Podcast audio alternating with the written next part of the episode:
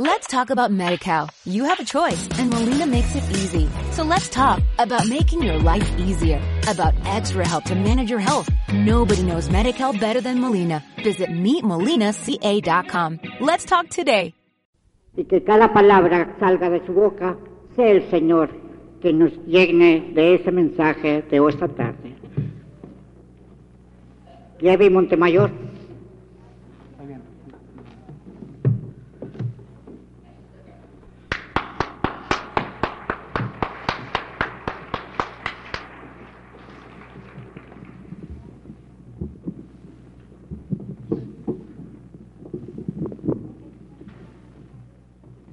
Buenas tardes, hermanos. Me siento muy contenta de estar con todos ustedes. Es bien bonito estar aquí. Yo había estado de este lado, no, no precisamente en un retiro, pero cuando hemos ido a Austin y a otras partes, la gente de aquí a mí me da mucho gusto porque alaba al Señor con mucho gozo, con muchas ganas. Y es una bendición alabar al Señor. Gloria a ti, Señor. Bendito seas. Quiero platicarles algo que me pasó. Hace tiempo yo iba para mi trabajo y en las mañanas me llevó mi lonche, sí, allá en Monclova. Total que, pues yo traía mi lonche así a un lado de, del asiento del carro, o sea, por lo general me voy sola. Y en un, un bulevar siempre, o casi siempre, pues venden periódicos y, y este, está muy fuerte, ¿no? Venden periódicos y hay gente que está pidiendo dinero. Me tocó ver la otra vez a una persona a una señora que estaba pidiendo dinero como con cuatro o cinco muchachitos. De esas, este, no sé de dónde sean, pero que les llamamos como inditas o algo así porque traen este niñito cargado atrás y traen a todos los muchachitos chorreados y ella toda así, ¿no? Con faldas largas. Total que me tocó verla pedir, pedir limosna. Y mientras que estaba el semáforo en rojo, yo me quedaba viendo cómo pedía y los huerquillos ahí, ¿no? Esperándola. Y luego yo esa vez no traía nada de dinero. Y pues quería darle porque vi a los muchachos muy chiquitos. Y dije, ah, pues ¿qué le doy? Y no encontraba qué darle. Y luego volteé y vi mi lonche. Dije, ah, bueno, pues lo voy a dar de lonche, he perdido. Yo a ver qué me compro ahí en el trabajo. Entonces le di el lonche. Y nada más, como por lo general, este, no como que digan mucho, ¿verdad? Nada más me había hecho dos lonches. Y este, y luego eran los muchachos muchos. Entonces la señora coge los lonches y yo estaba viendo todo lo que estaba haciendo. Le di los lonches y me agradeció. Y vi que lo que hizo ella fue que repartió los lonches entre todos los huerquillos que traía, ¿no? Y ella no cogió nada. Entonces yo, yo lo que ya pasó el semáforo en verde, yo iba caminando en el carro y veía a ver si comía algo la señora. Y no comía nada. Todo se lo dio a sus niños. Y les platico esto, hermanos, porque voy a hablarles de alguien que no es como esa madre que tan amorosa se puede decir, le da, se quita el pan de la boca para dárselo a sus niños. Es mucho más amorosa.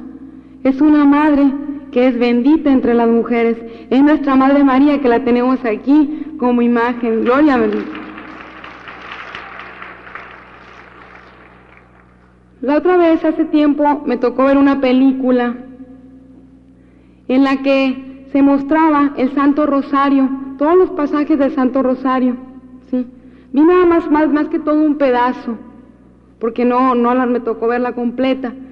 Y en el cuarto misterio de los misterios gloriosos, sí, se ve donde María ya iba a ser llevada al cielo. Y se ve un pasaje donde María busca a Pedro, lo manda a llamar.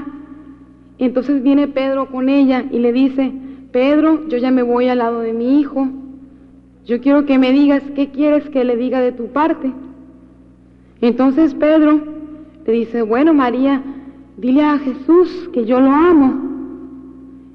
Y María pensando en la triple profesión de amor que Pedro le hizo aquella vez, le dice, bueno, pero ella sabe que tú lo amas.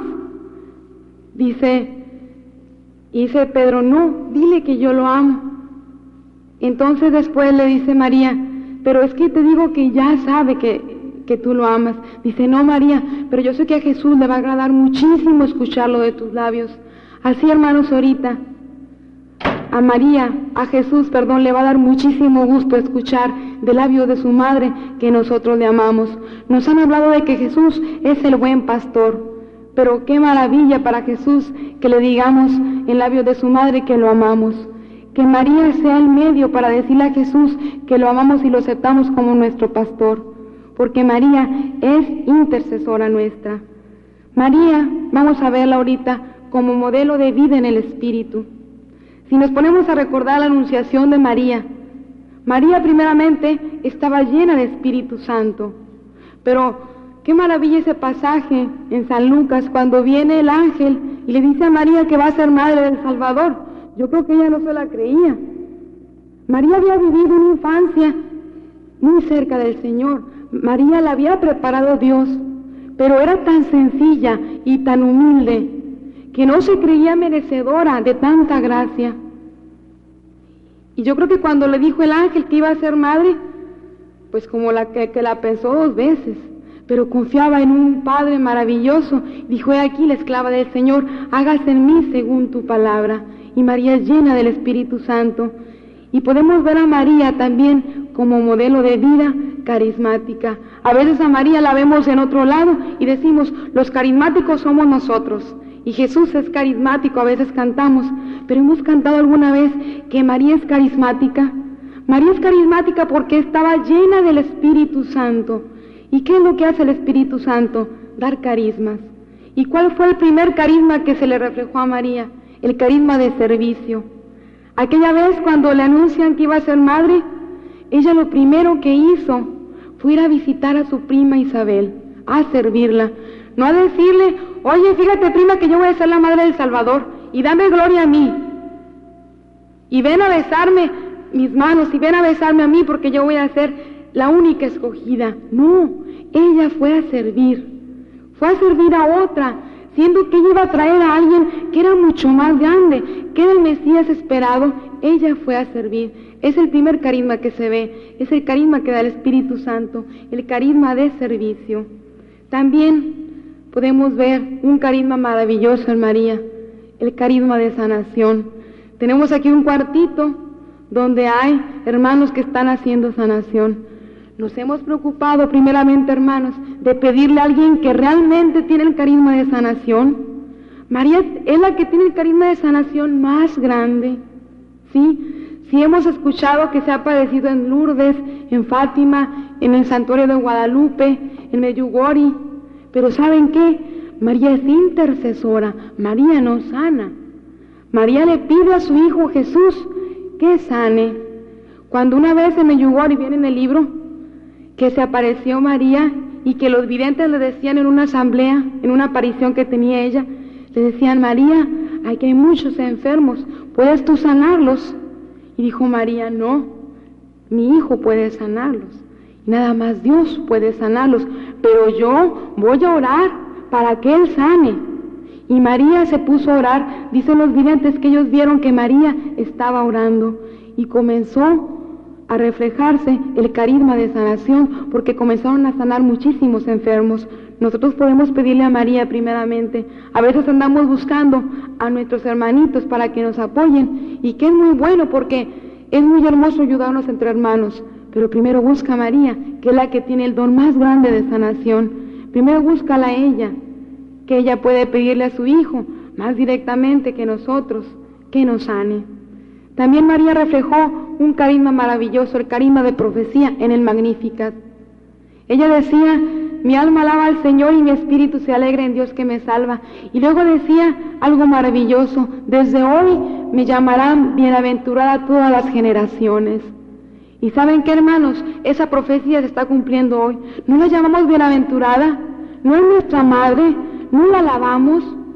La alabamos porque es bienaventurada y es bendita entre todas las mujeres. Ella tenía ese carisma de profecía. También vemos un carisma maravilloso, un carisma de milagros, ¿sí?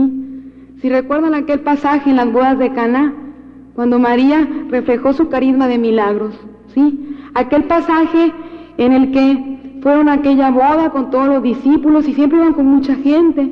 De repente que se acaba el vino. Y María, como toda mujer, se dio cuenta que faltaba el vino. Y le dice a su hijo Jesús, que estaba a su lado, hijo, no tienen más vino. Y, dice Jesús, ¿y a ti y a mí qué nos va? Qué feo, ¿verdad? Que le contesta Jesús, por a ti y a mí que nos da, madre. Y le dice, mi hora no ha llegado. Pero ella, confiando en el amor misericordioso de Jesús, no le hace caso. Ella nada más dice a los sirvientes, hagan lo que Él les diga.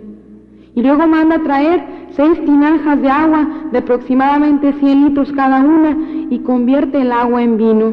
Y así es cuando María ejerce su carisma de sanación.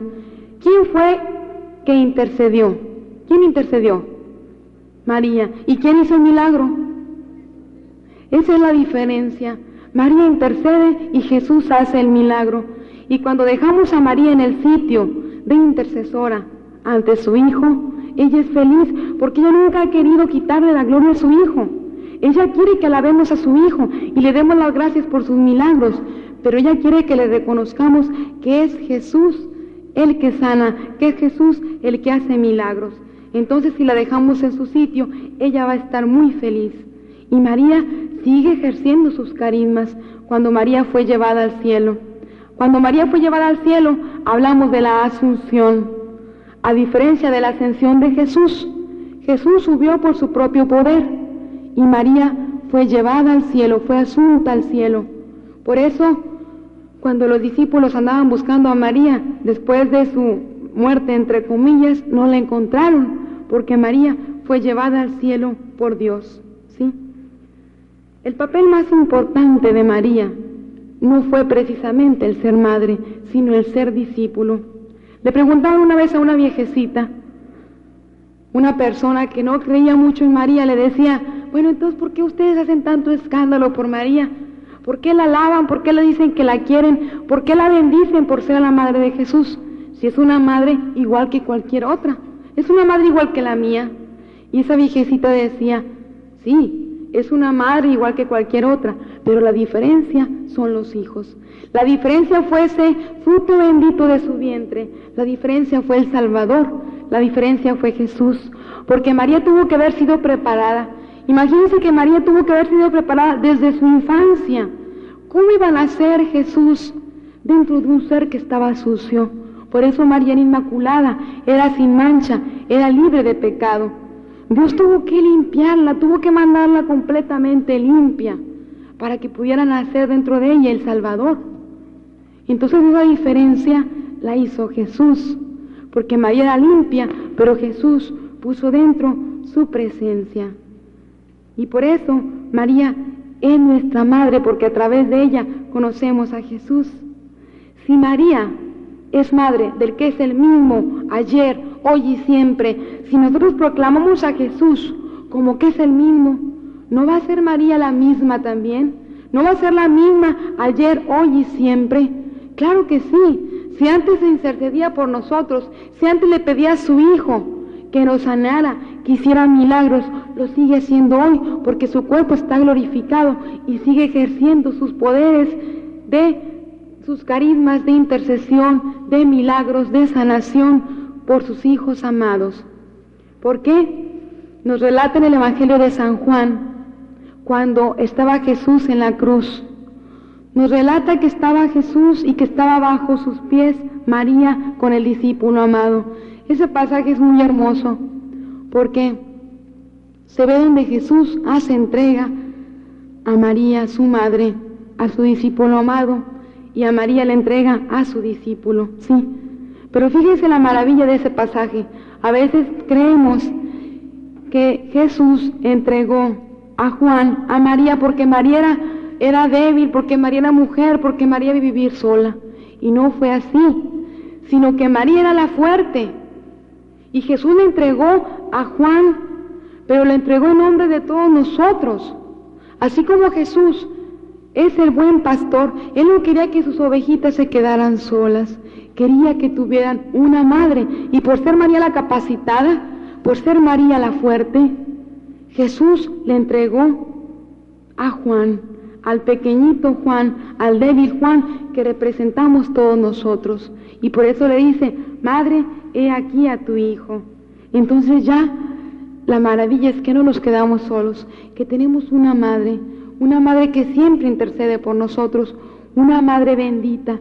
Y si nosotros nos ponemos a ver y decimos, que ser madre es dar la vida. Es lo que creemos, no decimos que una madre es la que da la vida a su hijo. Claro que sí. ¿Quién más que María merece el título de madre? Si ella es madre del que es la vida, la vida. Jesús no es el camino, la verdad y la vida. Les pregunto, ¿sí o no? Entonces, si María es madre de la vida, ¿no es madre de todos nosotros? Si María es madre de la cabeza, si Jesús es la cabeza, ¿no va a ser madre del cuerpo, del cuerpo que somos nosotros? Claro que sí. Claro que si fue la madre de Jesús y sigue siendo la madre de Jesús, sigue cuidando todo su cuerpo. No se puede quedar la cabeza sola, sin las manos, y los pies. Entonces, si es madre de la cabeza, tiene que ser madre de todo el cuerpo. Así es que por eso nosotros gloriamos a María como nuestra madre y la bendecimos. Y María nos acompaña constantemente. Y quiero platicarles algo que me pasó con María, algo muy hermoso. Dentro de mi trabajo, a veces me toca ver enfermos. En otro sentido, no en el sentido de ir a hacer oración, ni de decirles que confíen en el Señor para que les dé sanación, sino viéndolo fríamente en el mundo, se puede decir, dentro de mi trabajo es ir a acompañarlos, a decirles que la empresa los acompaña y los ayuda, ¿sí? Había un trabajador que hace como tres meses falleció. Este muchacho tenía 26 años, pero era muy buen trabajador, pero comenzó a perderse mucho en el alcoholismo. Entonces yo lo conocía nada más así, muy superficialmente, porque él estaba, yo estoy en las oficinas y él estaba en la planta, en el interior de la planta. Pero antes de que él falleciera, yo tenía que, que verlos en algunos problemas que tuvieran, que con el sindicato, que con la empresa y X. Y uno hasta cierto punto los ayuda, pero como ya conoce uno al Señor, tiene que meterles algo del Señor. Claro que le dice, no, mira, tú ten paciencia, te van a hacer caso, te van a pagar tu liquidación, pero confía en el Señor. Y aparte de contrabando mete uno algunas palabras, ¿verdad? Que no están permitidas, pero pues nadie se da cuenta. Entonces yo platicaba con este muchacho y me lo trajeron porque era un problema, porque llegaba al trabajo y se quedaba dormido. Entonces se daban cuenta de que él tomaba, pero cuando llegaba al trabajo aparentemente estaba bien y lo revisaban y no, no olía alcohol. Pero después lo pescaron en el trabajo con una botellita de licor. Entonces le iban a hacer su rescisión de contrato porque, porque estaba haciendo, digo, tomando dentro de la empresa. Entonces lo mandaron conmigo y pues tuve que decir desgraciadamente que ya se había terminado su contrato. Entonces este muchacho se fue, pero me tocó seguir viéndolo, me tocó seguir enterándome de cómo iba su salud, porque este muchacho le dio cirrosis muy fuerte por el alcohol, se comenzó a perder de tal manera que que comenzó a perjudicar más su salud. Después estaba en el hospital y muy grave. Y en una de esas veces que yo me enteré por otros obreros que estaban, que eran amigos de él, que él estaba muy grave en el hospital, dije, bueno, pues voy a verlo, aunque ya no pertenezca a la empresa. Pues era, era muy buena gente el muchacho y, y pues parte de, nuestro apostolado dentro del trabajo hasta cierto punto es verlos también después. Entonces fui a ver al muchacho, pero desgraciadamente fui ya muy tarde, porque el muchacho había fallecido un día antes. Entonces fui al hospital y me dijeron que ya estaba en su casa, que lo estaban velando. Y fui yo, yo no conocía a su mamá. Entonces, cuando llegué a esa casa, una casa muy humilde, me dice, me dice su mamá que ella estaba contenta, no porque murió su hijo, sino que ella se sintió en el papel de María, de entregar a su hijo. Dice, yo nunca había querido entregar a mi hijo, nunca había querido ponerlo en las manos de la Virgen y decirle, María, te entrego a mi hijo así como está y lo acepto.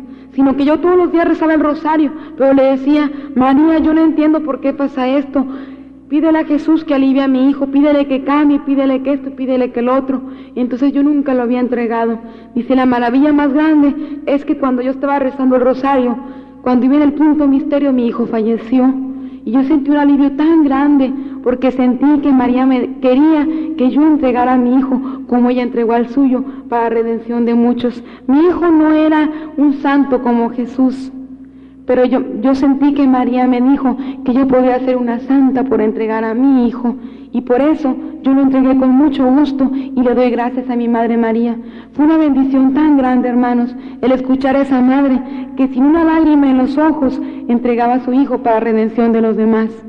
Así, también hemos tenido unas experiencias maravillosas con María.